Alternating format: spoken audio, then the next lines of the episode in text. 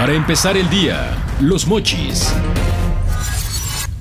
Gobierno federal inicia investigación de proyecto de planta de amoníaco. Colectivo Aquino entrega expediente a gobernador Quirino Ordaz Coppel y representante de gobernación. Sinaloa con 17 impactos de calor. Llaman a la población a extremar medidas preventivas ante pronóstico de 50 grados.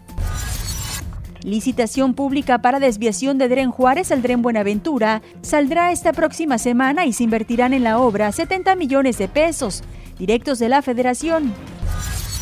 Ya van 358 comunidades afectadas por sequía en Sinaloa. El problema más fuerte se concentra en cinco municipios.